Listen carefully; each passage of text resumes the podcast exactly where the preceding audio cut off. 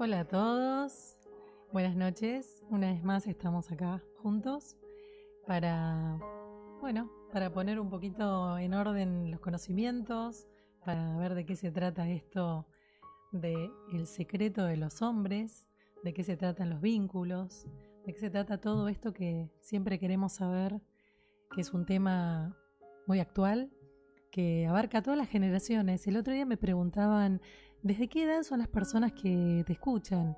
Y yo decía que desde 17 a 75 hay un alto espectro de generación que nos está siguiendo.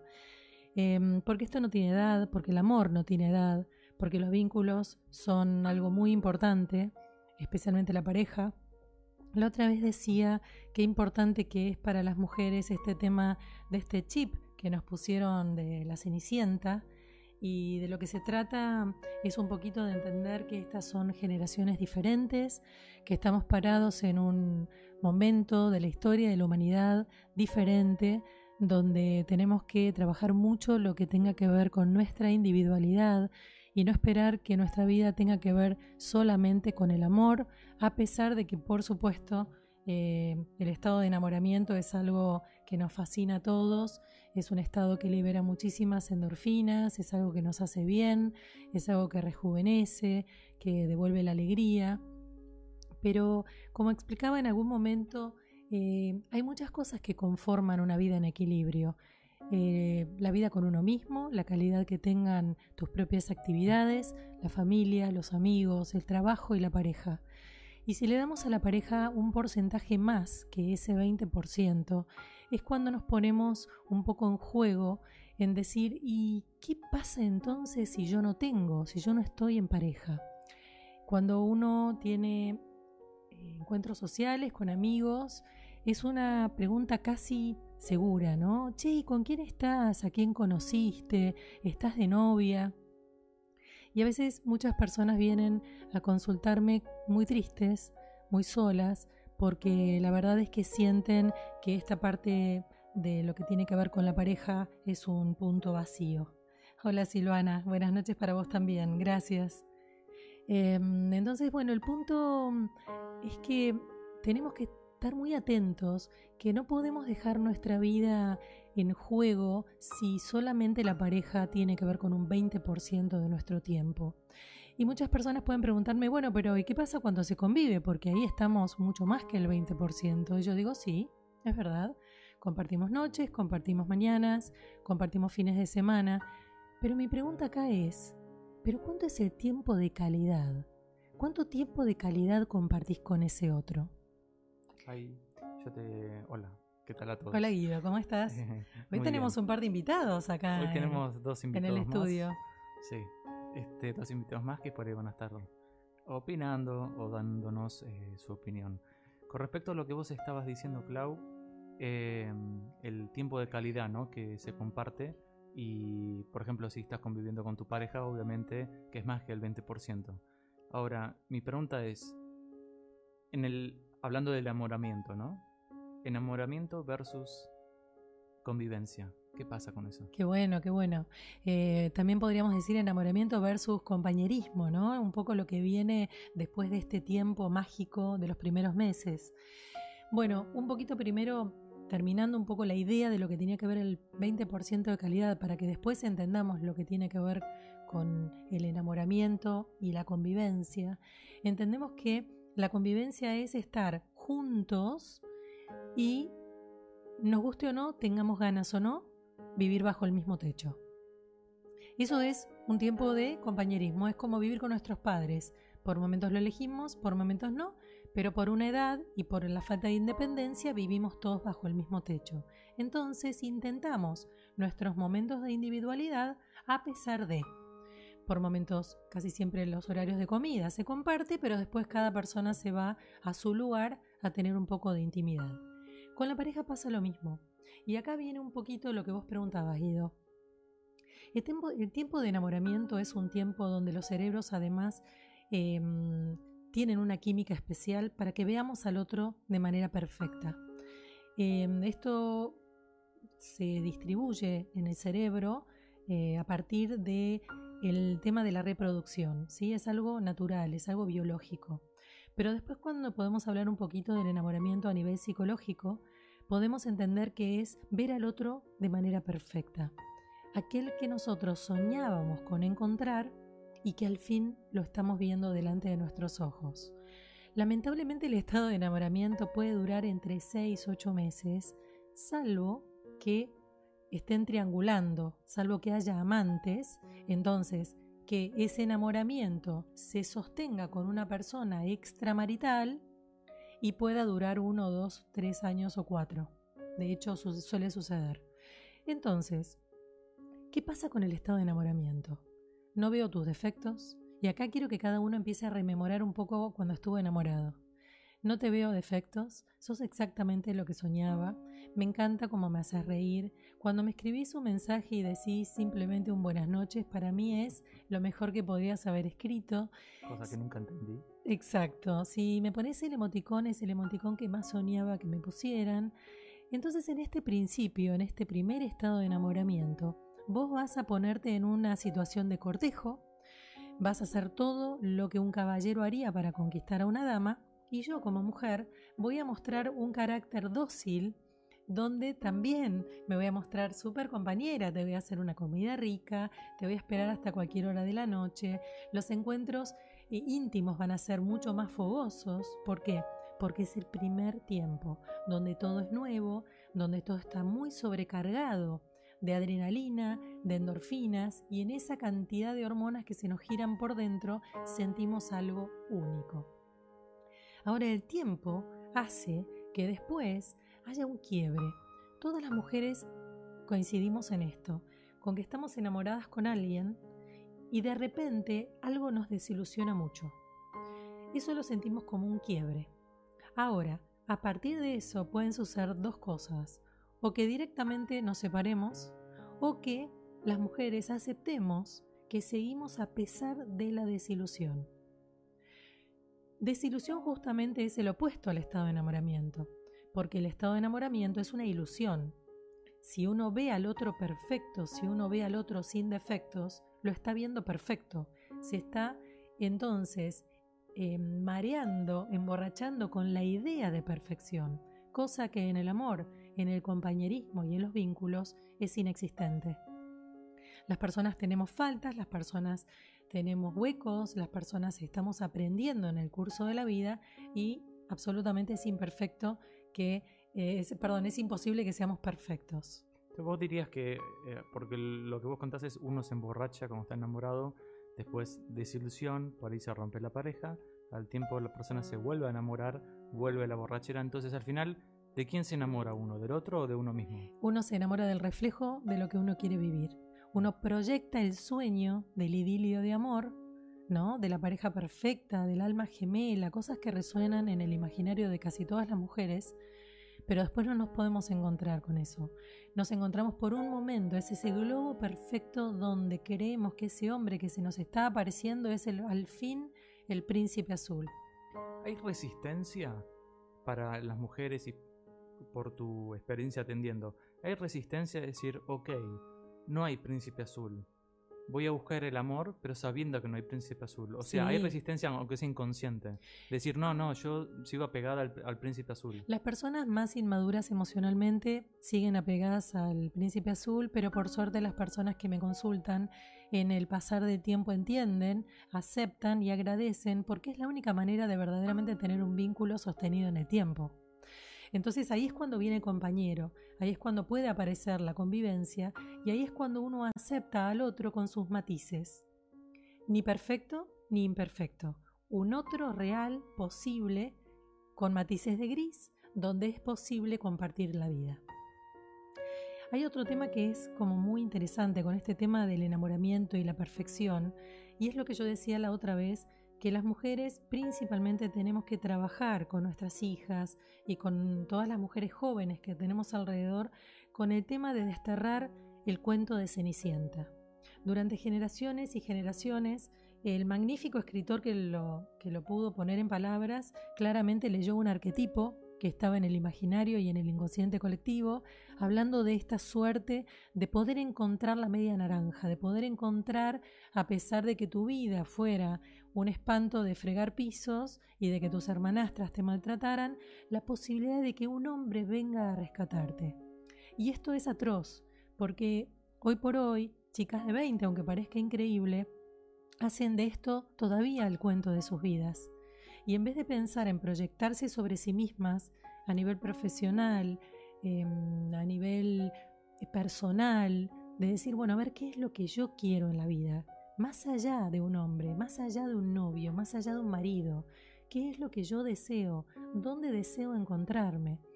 Eh, y hay que tener como mucho cuidado de que este arquetipo no siga en el inconsciente colectivo porque genera mucha desilusión y mucho dolor en las mujeres. Es una constante en mi estudio recibir personas que sufren por amor, personas que están absolutamente destrozadas por la soledad que sienten. Hay algunos hombres también. Hola José, eh, me pregunta si el amor en la diferencia, no en lo gemelo. Eh, y bueno, el amor en la diferencia, exactamente, eso es maravilloso. Lo gemelo en algún punto nos ayuda porque es lo afín, es lo que es fácil compartir con ese otro. Pero lo complementario, ¿no? El amor en la diferencia también es riquísimo, porque si yo soy una persona eh, hogareña y vos, mi mitad, sos una persona activa, podés mostrarme un mundo que desconozco. Y yo puedo mostrarte también el sabor de lo que significa quedarnos juntos. Entonces, tomemos los dos, tomemos la diferencia y también tomemos lo afín, porque ambos enriquecen. Lo afín ayuda a que sea más fácil y la diferencia regala la complementariedad de lo que es exactamente un hombre en su esencia única y práctica y la mujer en su complejidad y su magia. Eh, pero bueno, la, diferencia es para las personas por ahí que son más buscadoras, que quieren conocer algo nuevo, que quieren abrirse al mundo. En cambio, lo afín, o sea, o lo conocido es para el cómodo, para la pareja cómoda. Claro, sí. porque yo digo, hay parejas que por ahí no tienen ganas de, de que le digan, mira, eh, por ejemplo, que es muy hogareño, che, vamos a tal cumpleaños o vamos a tal fiesta, no tengo ganas.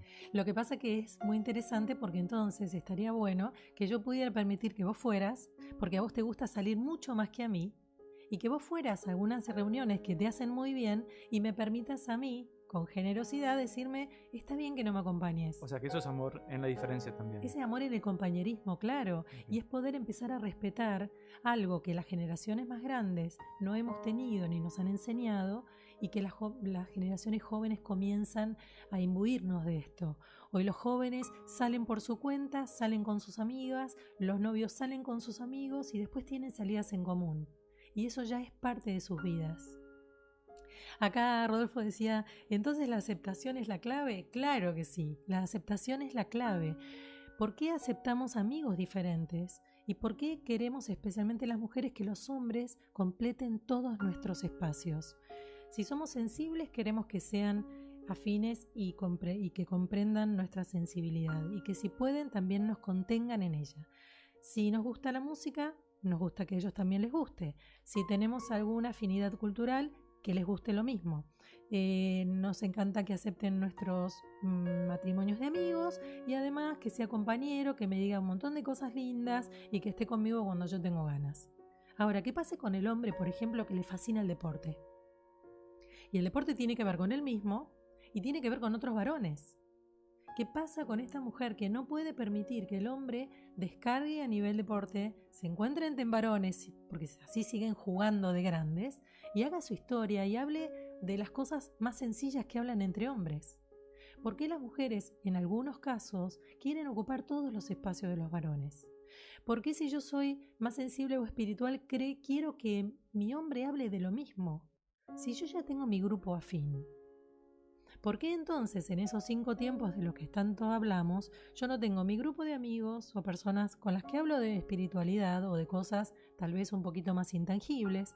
Yo tengo mi familia, que puedo o no compartir con él si él desea.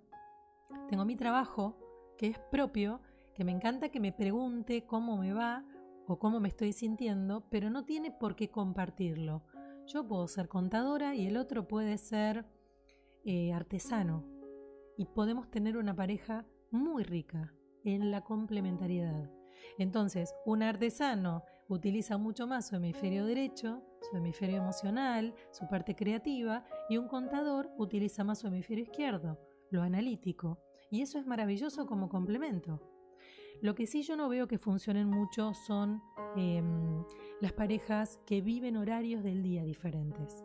Es muy difícil complementar cuando los horarios son de desencuentro, donde alguien trabaja de noche y cuando llega la otra persona se está yendo a trabajar de día. ¿Eso no hace que perdure más el enamoramiento o se extienda más? No, en ese caso no, porque vos tenés todos los ciclos circadianos que están en complemento y se vuelve muy complicada la convivencia, el compartir.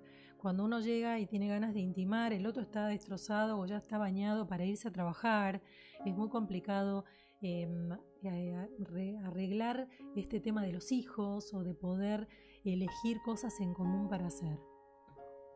Te pongo un escenario, ¿no?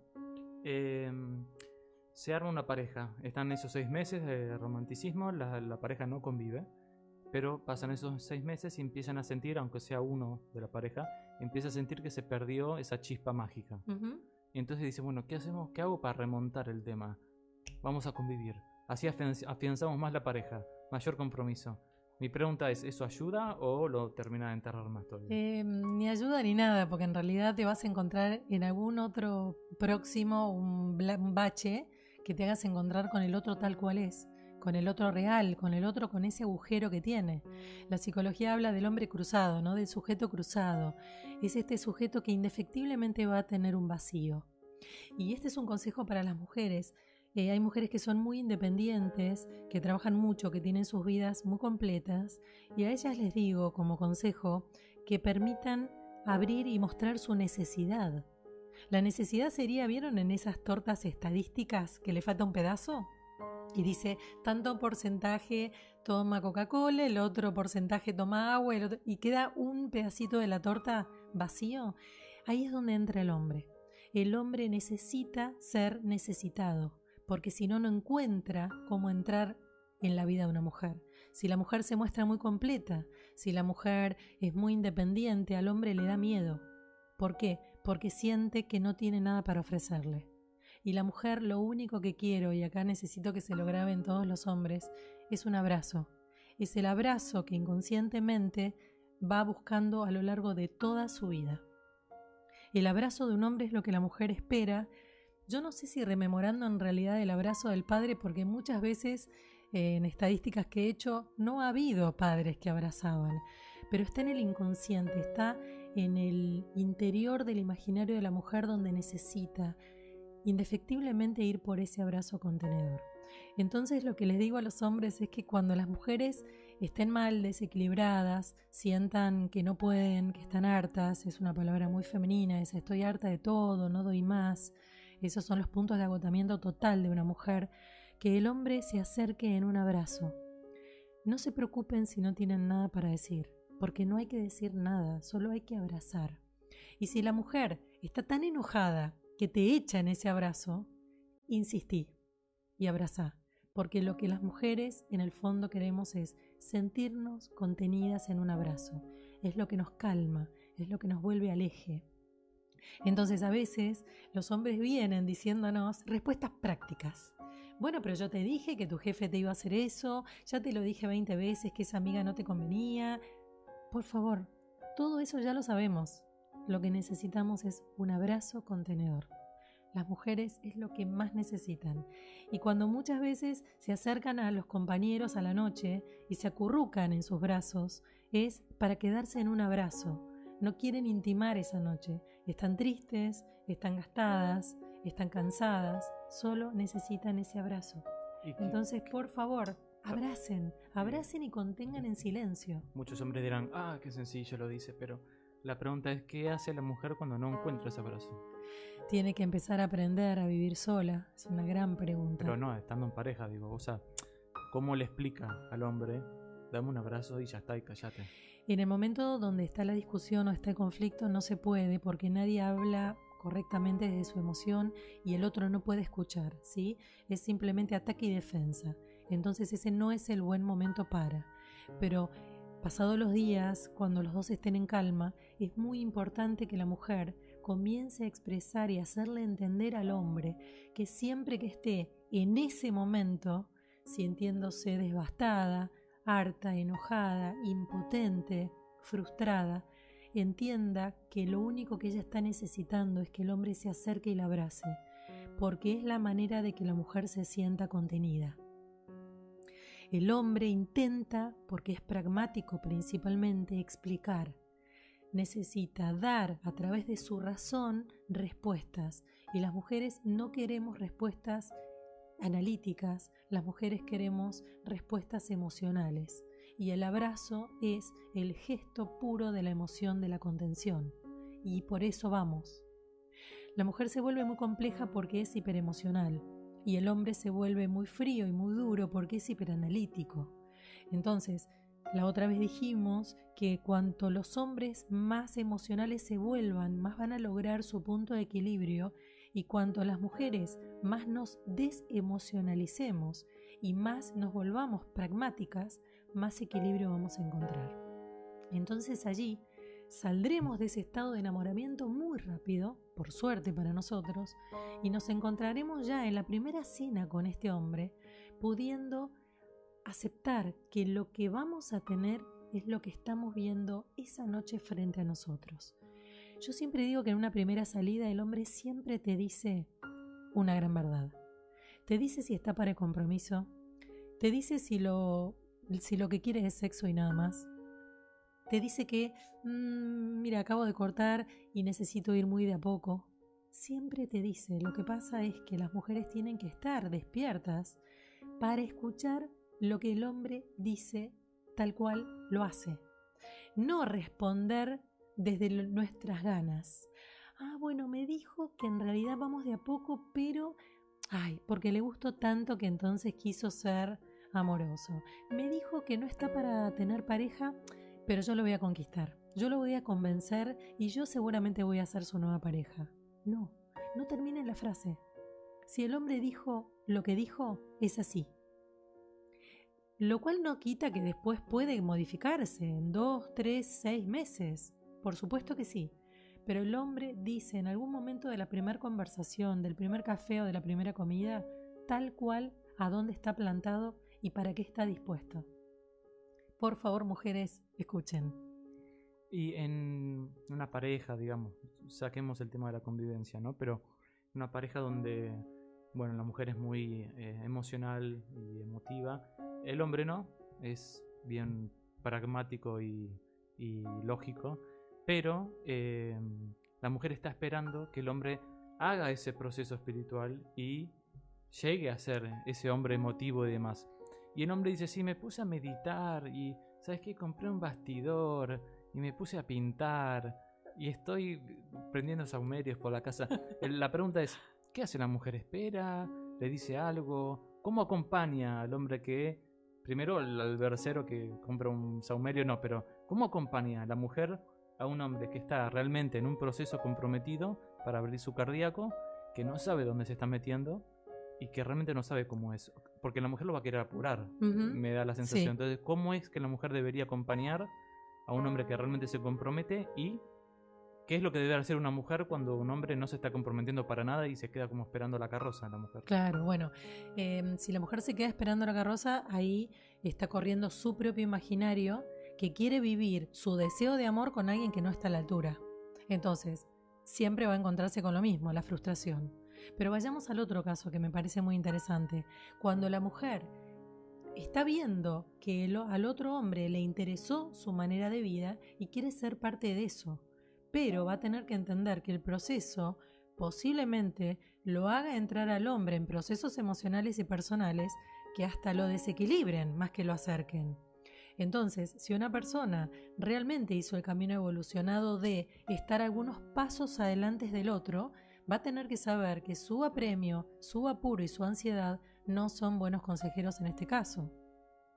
Y también se va a tener que hacer cargo de eso, que si bueno, si lo metió en su mundo, que es lindísimo, eso es un mundo de proceso personal. Acá Nancy me pregunta, ¿y si le demuestro que lo necesito y no hay respuesta? O por lo menos no la que uno espera. Ahí volvemos a esta mujer ansiosa que lo que necesita es encontrar el resultado de lo que ella está esperando en el hombre. Entonces, el hombre que estás teniendo adelante, pregunto, ¿es el hombre que verdaderamente se vuelve algo real o es el hombre del cual vos te querés enamorar? Y ahí está un poco la respuesta de lo que pregunta Nancy. Porque las mujeres vemos una irrealidad. Indefectiblemente te apareces vos eh, escribiéndome un mensaje para invitarme a comer y yo te pongo la impronta del príncipe azul. Yo vengo con mi lista de deseos y yo quiero que vos encajes con esa lista. Em, el libro en algún punto lo leyó muchísimas personas y solo dos vinieron a consulta, me lo tiraron arriba del escritorio con los ojos llorosos, diciendo que entonces vos decís que lo único que podemos esperar de un hombre es esto, es un hombre real, es un hombre que tiene sus secretos, es un hombre práctico, es un hombre básico, y le dije, ven y séntate. Y se los propongo que lo hagan hoy. Haceme tu lista de cuál sería tu hombre perfecto. Por otro lado, poneme los negativos, ¿no? El menos. El hombre donde vos con esa parte de la columna no concilias. Y después que leas la lista que hiciste, decime si desde que naciste hoy encontraste algún hombre que se pareciera a tu lista. Y te puedo asegurar que no hay un solo hombre, súmale padre, tío, abuelo, amigo, lo que vos quieras, no va a haber un solo hombre que coincida con tu lista.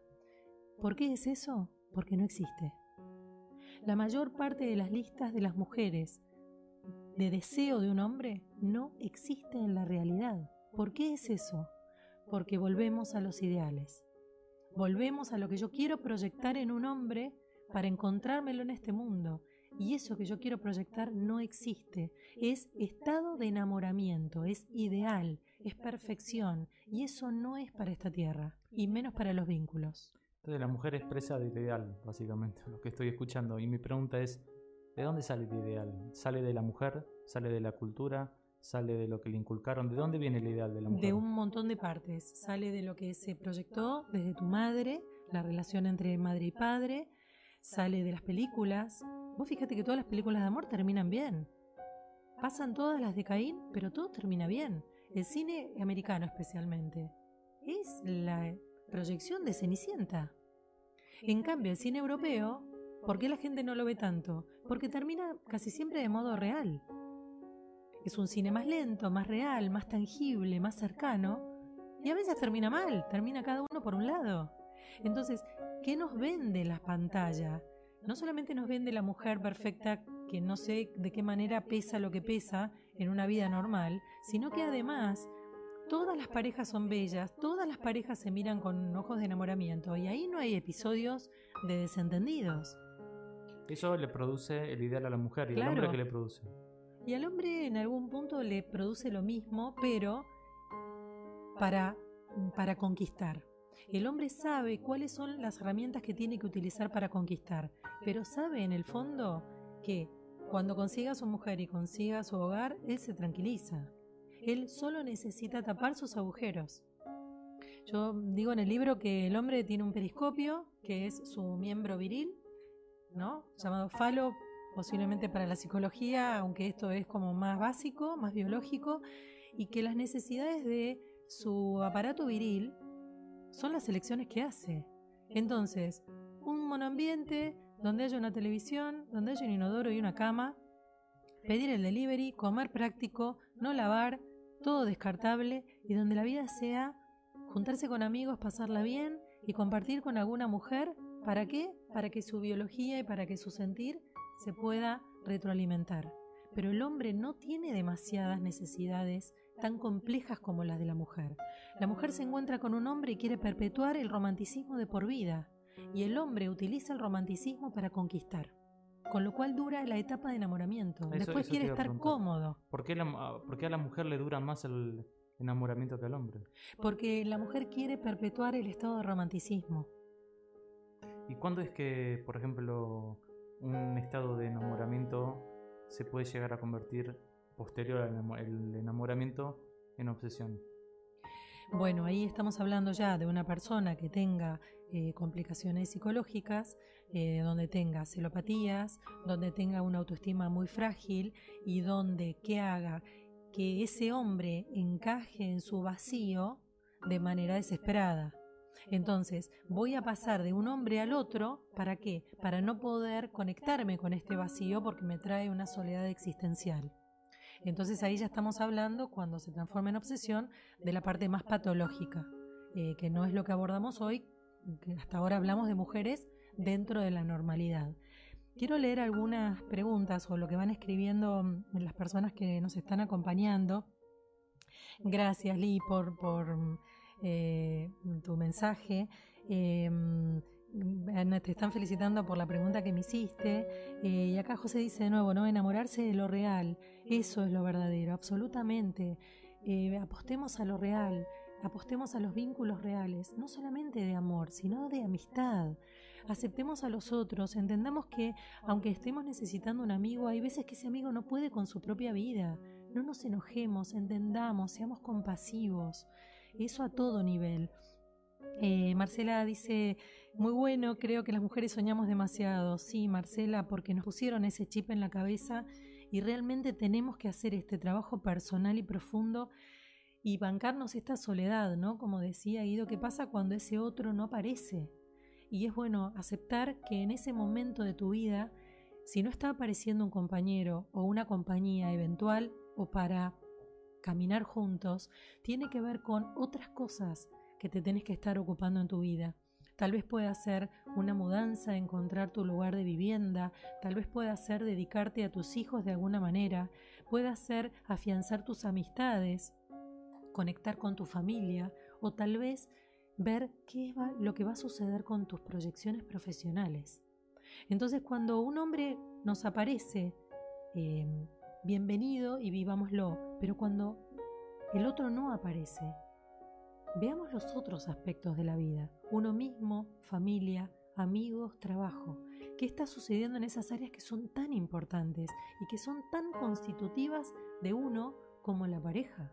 Está bien, eh, uno puede hacer eso en muchas edades, ¿no?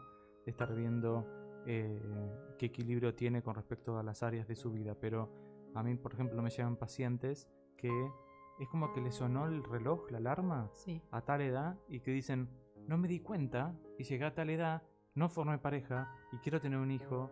Y entonces yo a veces me quedo preguntándome qué fue lo que pasó antes que no se dieron cuenta.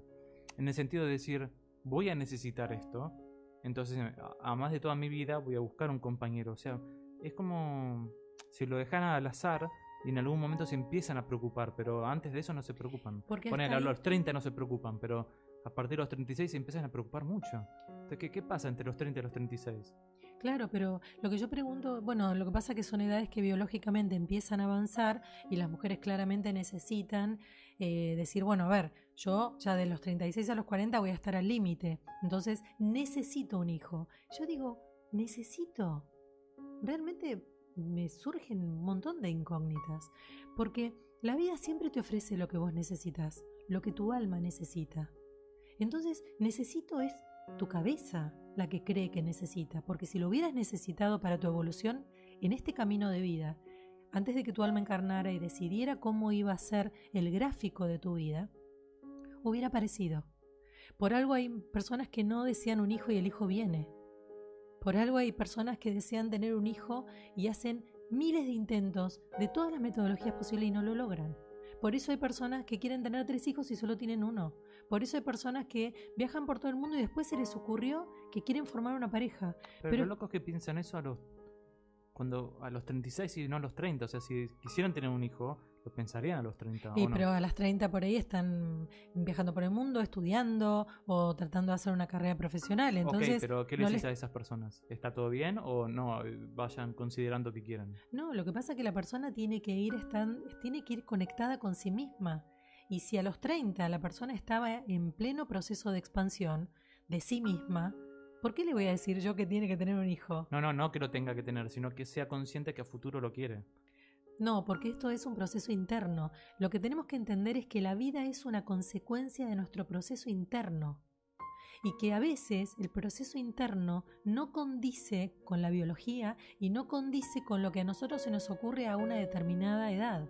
Mm. Entonces, lo que quiero hacerles entender es que si hubiera sido para vos, si tu alma lo hubiera designado como un camino de destino, si hubiera sido parte de tu, de tu camino de vida, eso hubiera parecido. Entonces, ¿qué hacemos con la frase tan escuchada, se me pasó el tren? Y tenía que ser un trabajo personal para ver que biológicamente ese cuerpo ya no da para tener un hijo, pero sí su vida, su madurez y sus experiencias lo ponen exactamente en el lugar donde tiene que estar, que van a ser de un montón de otras vivencias que no solamente tengan que ver con un hijo. Y acá volvemos al mismo chip de Cenicienta, de que estás de novia cuando te casás, de que te casás cuando tenés hijos. Nosotros en Argentina tenemos una impronta muy italiana y muy española. Pero eso en Europa ya no existe. Las generaciones comienzan, hace ya 20 años, a ser como los jóvenes ahora en Argentina, que no piensan en casarse y tener hijos, piensan en ver cómo van a vivir de una manera que los llene, que los haga plenos. La vida tiene que plantearse en forma de plenitud individual, personal, y de ahí cuando yo sea un ser pleno, claramente me voy a conectar con otras personas plenas y si con ellas quiero enamorarme o puedo enamorarme o podemos formar una pareja y de ahí podemos soñar en tener hijos, bienvenido. Acá surge otro tema también y es de aquellas mujeres que deciden tener hijos sin padres. Y eso quiere decir que internamente están encontrándose con la necesidad de trascender en un hijo y me parece perfecto que tomen las decisiones que necesiten para trascender con ese hijo. Algunas adoptarán, otros, otras harán algún tratamiento u otras irán a un banco de espermas potenciales para tener un hijo. Pero obviamente que eso no cierra la puerta a una pareja. Claro que no, pero también me encontré con otras mujeres que consideran que para tener un hijo quieren hacerlo en la estructura familiar. Todo es válido, pero siempre la verdad y la respuesta está en el interior de una persona emocionalmente madura. Entonces cuando vos me decís, bueno, pero y la persona necesita, eso es del ego, eso es del hemisferio izquierdo, eso es de la razón. El alma nunca sale a decir, bueno, pero yo necesito esto. El alma intenciona y acepta. Y la, y la razón estructura y obliga. Entonces la ansiedad como decía acá Marcela, excelente la respuesta. Quiere decir que, ah, no, eh, es em, otra Marcela, la de arriba. Entonces creo que las mujeres soñamos demasiado, hay que pensar y dejar la ansiedad de lado. Claro que sí, porque la ansiedad es de tu hemisferio izquierdo. Es todo eso que vos querés que le suceda a tu ego. Ah, bueno, yo entré a este trabajo y ahora quiero que me promuevan a ser la jefe de piso. ¿Y si eso no sucede? Esto es lo mismo con una pareja. Bueno, yo ahora estoy casada hace tres años y quiero tener un hijo, hemisferio izquierdo. ¿Y si eso no sucede? ¿Y dónde está el poder de construcción entonces? O sea, ¿tiene el poder una mujer o un hombre de decir voy a construir una pareja, voy a construir una familia?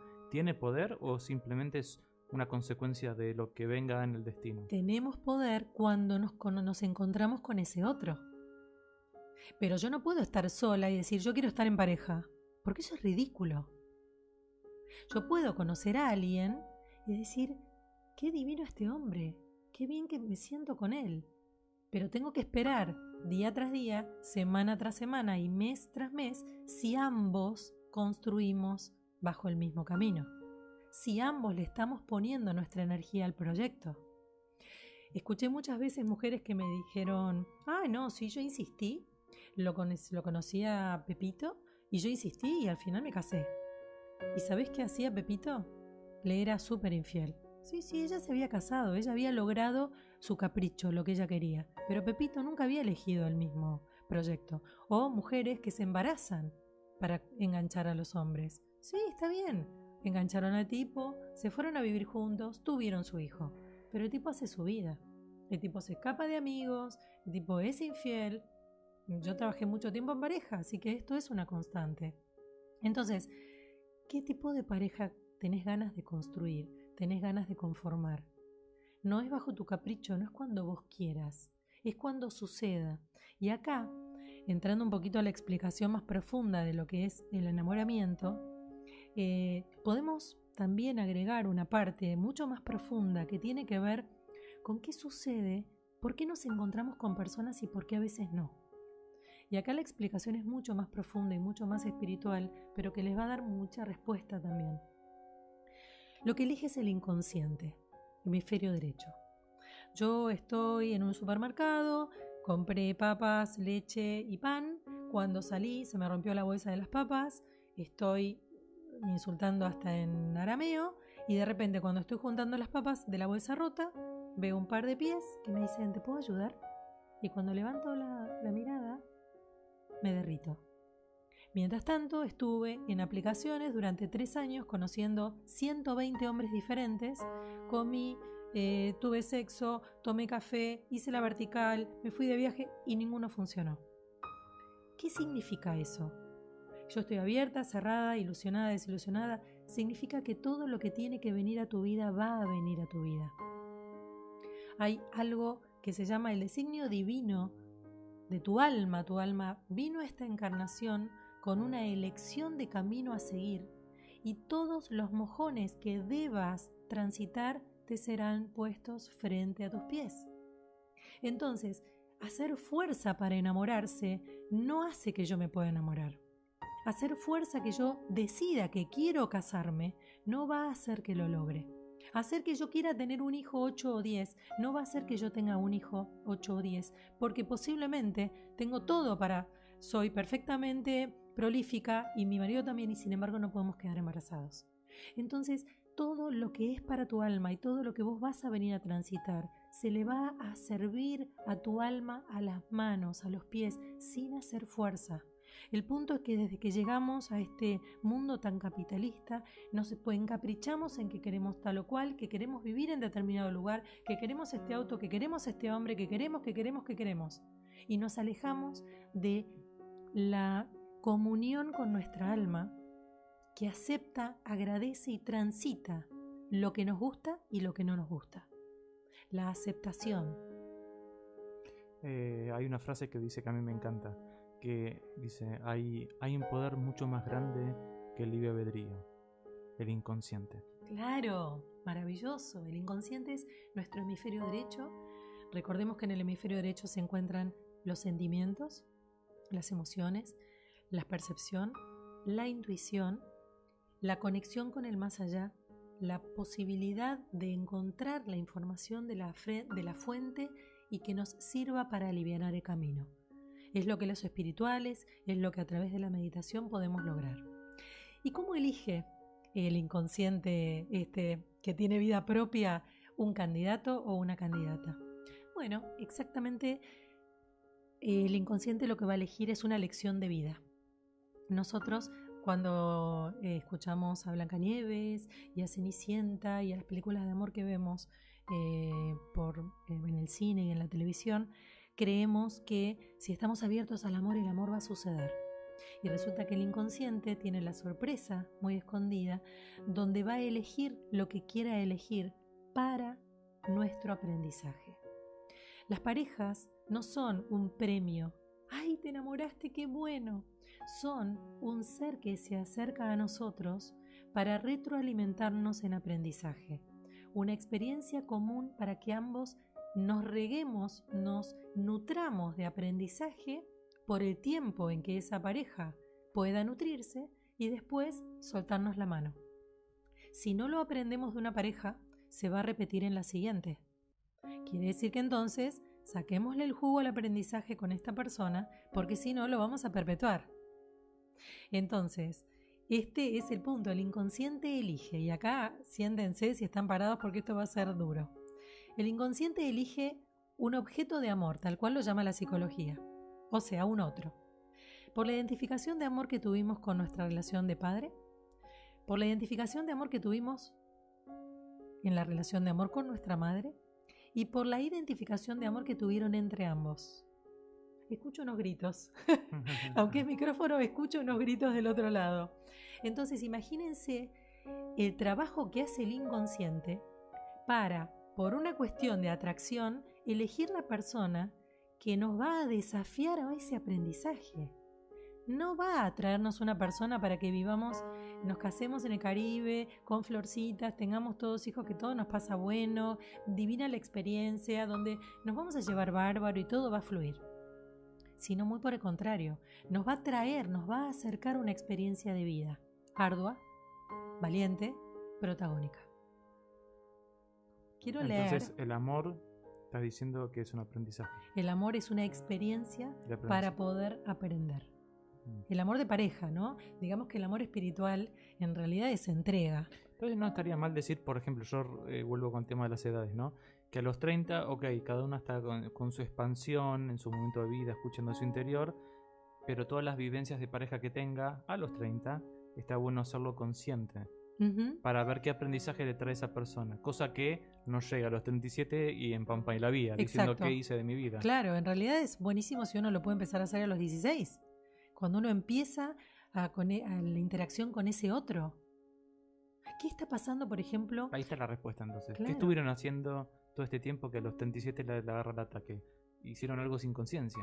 Claro, es que en realidad la mayor parte de la gente está inconsciente porque está buscando a Cenicienta. Eso es un amor inconsciente, um, inconsciente justamente no como el inconsciente del hemisferio derecho, ¿no? sino alocado. Es, ay no, bueno, yo quiero enamorarme y yo quiero que la lista de mis deseos sean de este hombre y no encaja. Ay, este al principio era re romántico y ahora no me escribe más. Y al principio comíamos afuera y me, me ponía velitas y me buscaba un lugar con música linda y ahora vamos a comer siempre con su familia o sus amigos. Pero entonces, ¿vos querés acompañarte con ese otro o ese otro tiene que tener los condicionamientos de, cuajar con tu lista? Quiero leer algunas cositas que nos... Igual se puede ser un poco más flexible a los hombres, digo, y ser un poquito románticos, ¿no? También. Algunos lo son, algunos lo son, algunos son muy románticos y son, son amorosos. Eh, gracias Eli, besos enormes, ahí están en familia, nos encanta compartir con todos. Entonces dice Silvana, sería aceptar y entender al hombre, claro que sí, y poder también explicar al hombre quiénes somos, que somos complejas, sí, explicar que sentimos, explicar que por favor entiendan que nosotras tenemos la emocionalidad mucho más a flor de piel y que entendemos que ellos son más pragmáticos, pero que por favor traten de ponerse en nuestro lugar. El hombre no es muy empático. Sí, esto, viste que la mujer es muy emocional y eh, por ende reactiva. A, a mí, voy a hablar por mí, pero supongo que a otros hombres les pasa que llegas a un punto en el que decís, bueno, lo que voy a hacer, ¿cómo lo hago? Bueno, no tengo ni idea cómo le va a impactar. Entonces te empezás a perseguir mentalmente y te das cuenta que esa mujer está en tu cabeza todo el tiempo, pero no porque estás pensando en ella, sino porque estás perseguido porque no genere ningún lío lo que vayas a Excelente, hacer. excelente. O sea, ¿ahí qué pasa? ¿Que hay falta de comunicación o, o qué? Es que el hombre está muy exigido porque la mujer pone mucha presión. Porque la mujer, acordate que la lista de la mujer es el romanticismo. Que no se pierda lo que ella sueña. Y el hombre, En su diccionario. exacto. Lo que significa romanticismo en su diccionario. Exacto, y para el hombre, el romanticismo es mucho más acotado. El primer tiempo es de puro cortejo, o sea, va a poner toda la carne al asador, va a hacer todo lo que se espera de él, va a decir todas las, las palabras románticas y va a hacer todos los actos que vio en todas las películas.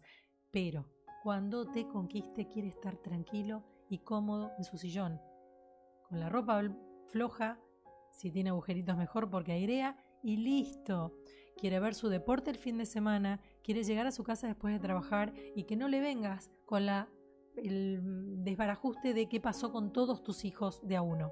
¿Por qué? Porque entonces llega y en vez de descansar, de liberar el peso del día, tiene que empezar a retarlos uno por uno y poner en orden. Entonces, no s- termina la jungla del día, quiere llegarse a tu casa. Entonces yo lo que le digo es, cuando quieras llegar a tu casa, dale un rato. Deja que desencille. Deja que se ponga el pijama flojo. Y después, después que coman, después que vos te calmes, habla, explícale, que te ayude, que colabore, pero siempre cuando el otro ya haya podido descansar. O sea, no con reactividad, sino explicando. Exacto, ¿Vos decís que porque el hombre entiende cuando le hablas tranquila, sí. Lo que el hombre se ensordece y cierra sus oídos es cuando vos estás emocionalizada, cuando vos estás reactiva, cuando vos estás, entre comillas, histérica. Mm.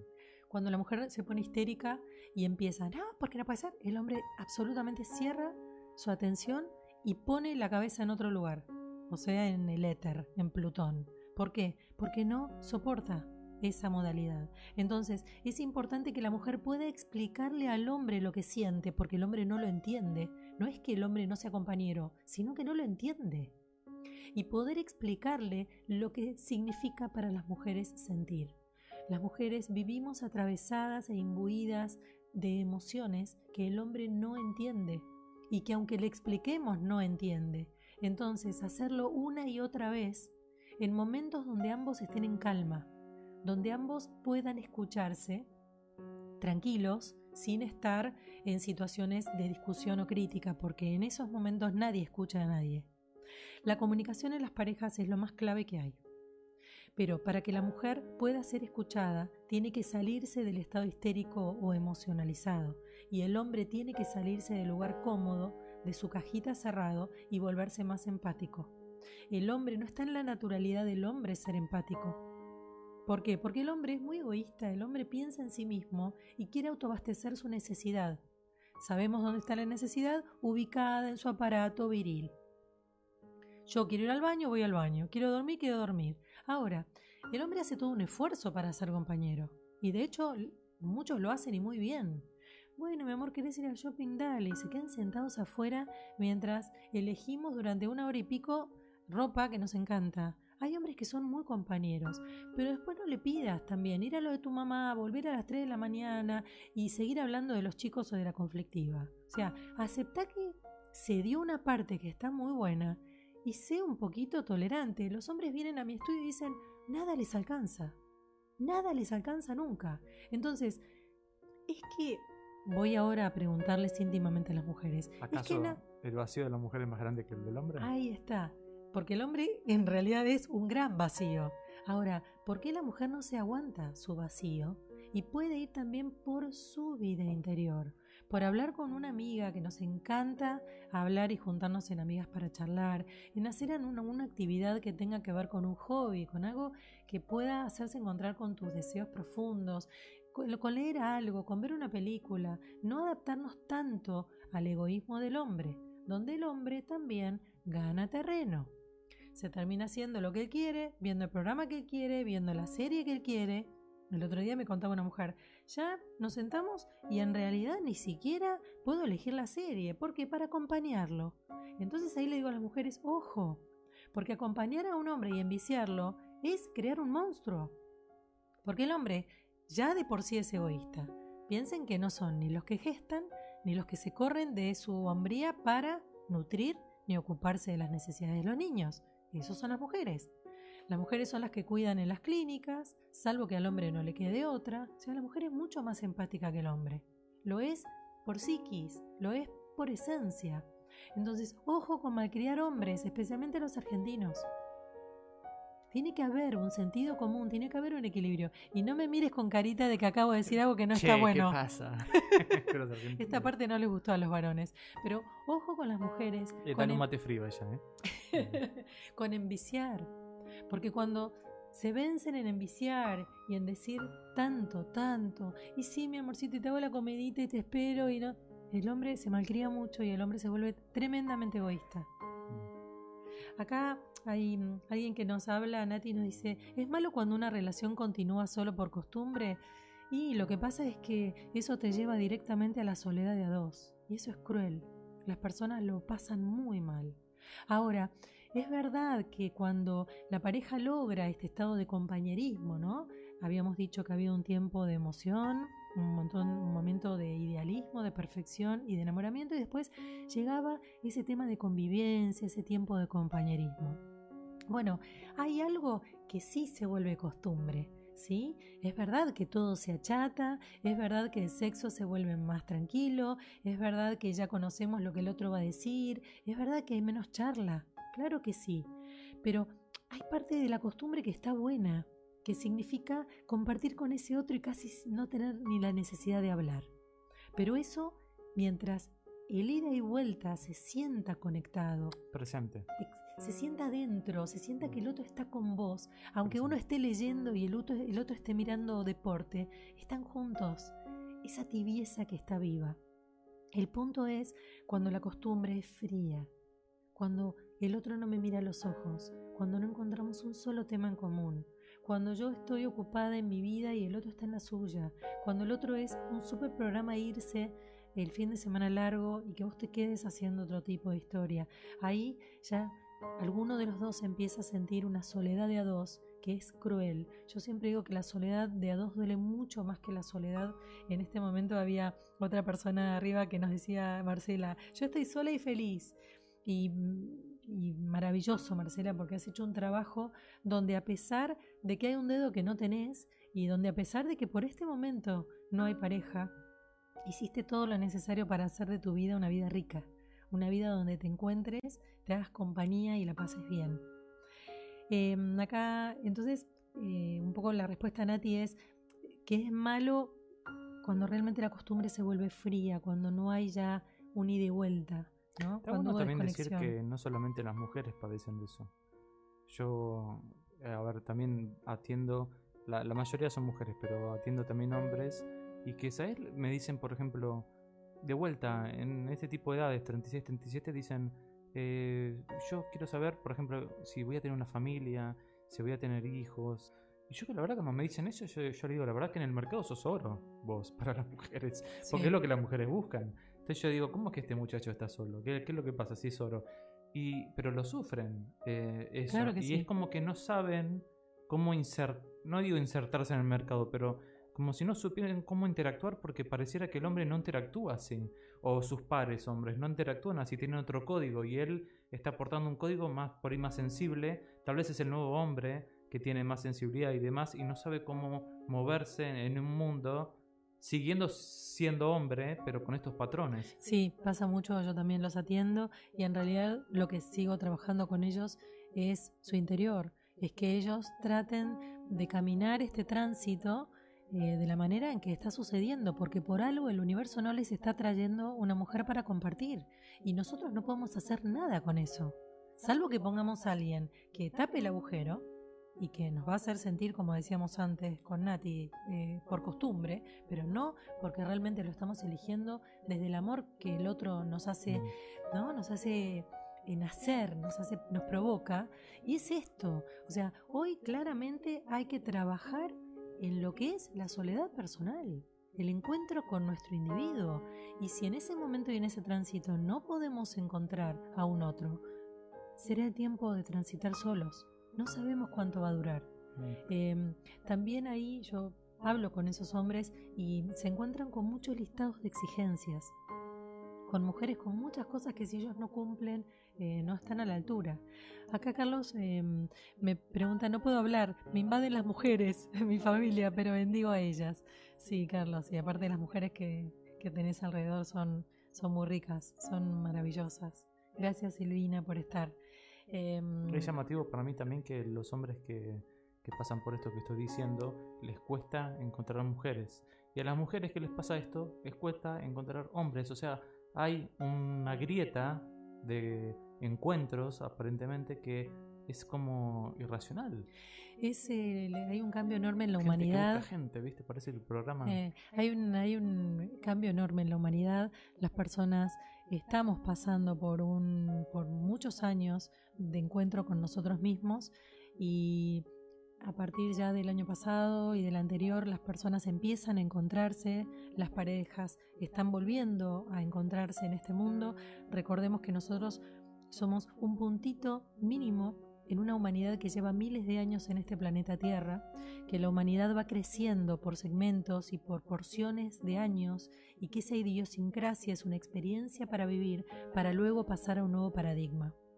El nuevo paradigma ya está en la Tierra hace unos años y esto habla de una humanidad empática, de una humanidad más solidaria y de una humanidad más emocional.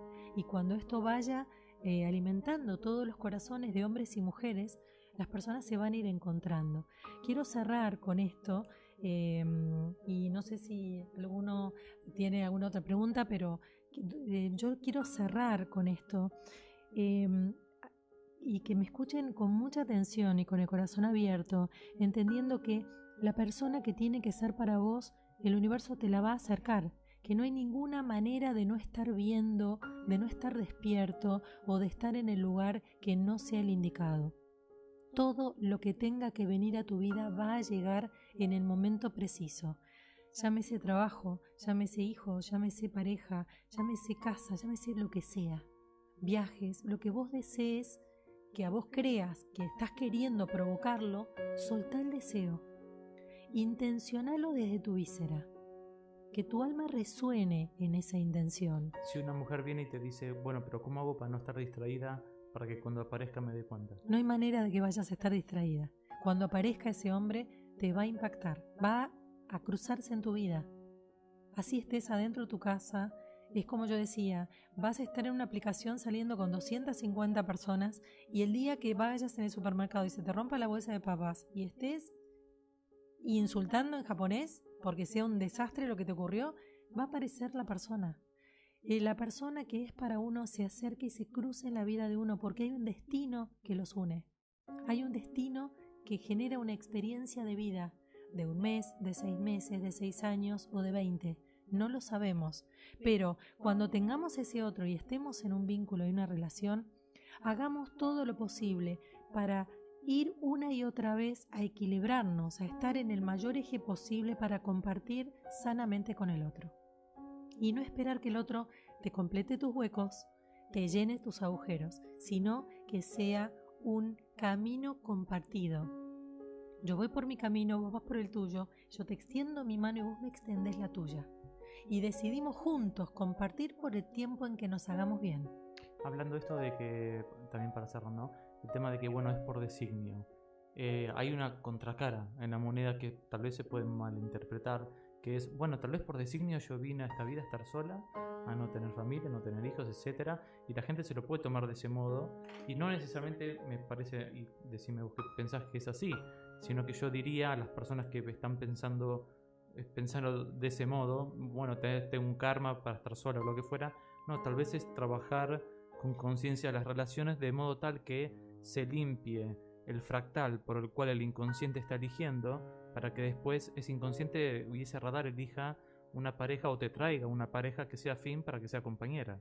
Exacto, porque ahí está eh, el trabajo interno. Yo conozco personas que no se llevan bien con su familia de origen, perdieron la conexión con dos de los hijos que tienen y solo tienen eh, conexión con una de las hijas. Eh, sus parejas han sido un fracaso, según la palabra de la persona.